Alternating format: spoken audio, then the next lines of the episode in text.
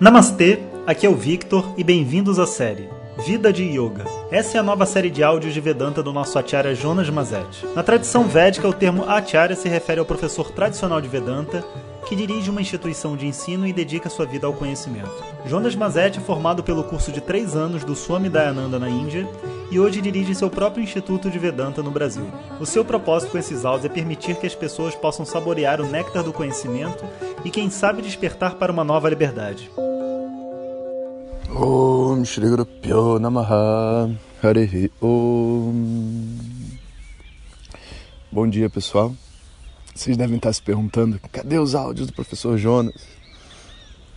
E de verdade eu fiquei devendo esses últimos dias e ainda não sei exatamente quando vou regularizar, acredito que agora a partir de agosto, mas realmente estamos com tanta atividade e tantos alunos aqui presencialmente para lidar, falar, né, e que eu acabo não tendo tempo, né, e o momento assim de inspiração como eu costumo ter constante, né.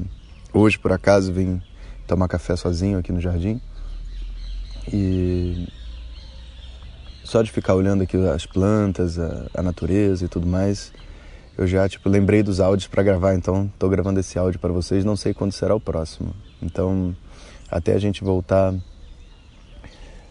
à, à normalidade, né? Vamos se acostumar. Eu aviso vocês, né? Vamos se acostumar que nem sempre todo dia vai ter áudio. O que é bom também para a cabeça. Eu queria sugerir a todos, né, que aproveitassem para escutar principalmente o áudio, a série de áudios da agenda, foi um dos primeiros que a gente fez, o das emoções, porque isso tudo é, já é um material que está pronto lá no Spotify, né? Você pode ir pelo Spotify botando Vedanta Cast e você vai encontrar tudo isso lá, né? E esse meio do ano agora, eu diria que não é um momento de começar muitas coisas novas, sabe? É um momento mais de, de um mergulho interno. E eu acho que esse áudio de vida de yoga de hoje, a gente vai falar um pouco sobre isso. Ao contrário do que a gente imagina, né? É, vi, naquela visão de mundo capitalista e prático, o ser humano ele não está disponível 100% do tempo. Então, a nossa mente ela não está disponível para fazer qualquer coisa 100% do tempo, como se a gente escolhe o que a gente quer fazer. Isso não é real. Para começar, existem os ciclos emocionais né, e, internos de cada um, que a gente costuma dizer que varia de acordo com as fases da Lua. E se você for uma pessoa um pouco mais entendida de astrologia, você vai entender que não são só as fases da Lua, mas as constelações por onde a Lua passa. E quando isso bate com o seu mapa, produz a situação emocional que você vive, mais tensão, mais relaxamento e que muitas vezes impacta o meu estímulo, a minha criatividade, a minha paciência, tudo mais.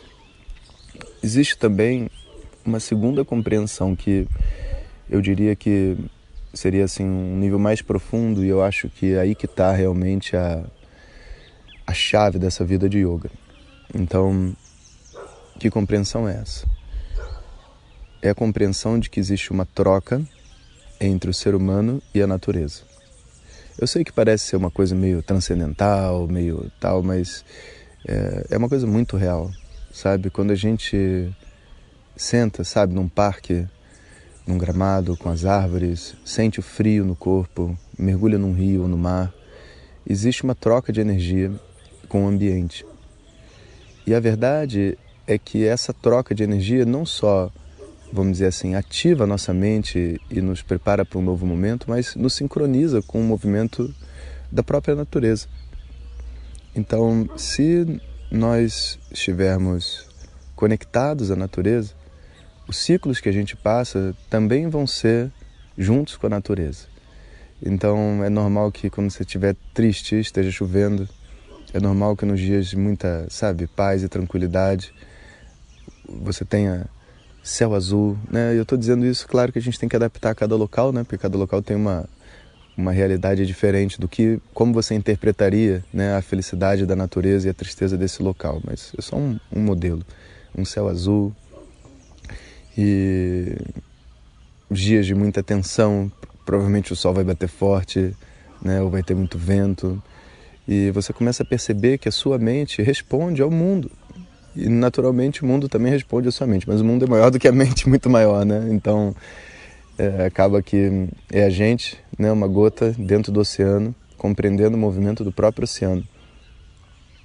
Então a necessidade e a tentativa que a gente tem de controlar o nosso mundo interno para um yogi, né, passa a ser muito mais ampla, porque a pessoa tem que compreender que o mundo externo é um dos maiores fatores impactantes no mundo interno. Então, não adianta eu remar contra uma maré, sabe? Eu preciso compreender o que fazer com essa energia do mundo externo, porque tudo dentro desse mundo tem uma conexão interna. Então, assim, tudo tem um propósito. Então, se eu estou no inverno, como agora, e é frio, e, é, enfim, toda a, a, como é que se diz, a natureza se recolheu, né, não dá frutos, etc., não é o momento de eu sair produzindo, sabe? Não. Por quê? Porque a natureza não está produzindo. Não é um movimento favorável, sabe? E o oposto também, né? Se você pensando, sei lá, na primavera, onde tudo está florescendo, esse momento de se esconder. Também não vai funcionar, sabe? E acaba que, como a mente de todas as pessoas funcionam nesse mesmo ritmo, a gente acaba tendo datas e momentos específicos onde as coisas funcionam e as coisas não funcionam, porque é como se todo mundo vivesse a mesma energia, sabe? Então, dentro dessa visão de vida de yoga, eu queria trazer para vocês essa visão que é a compreensão da natureza, né, dentro desse processo de conexão interna, vamos dizer. E aí a pessoa deixa de lutar contra si mesmo, porque se existe um movimento já esperado internamente, então eu passo a tentar fazer o melhor dentro desse movimento e não mudar esse movimento ou me frustrar porque não tenho a mente que eu desejava ou tudo mais, né?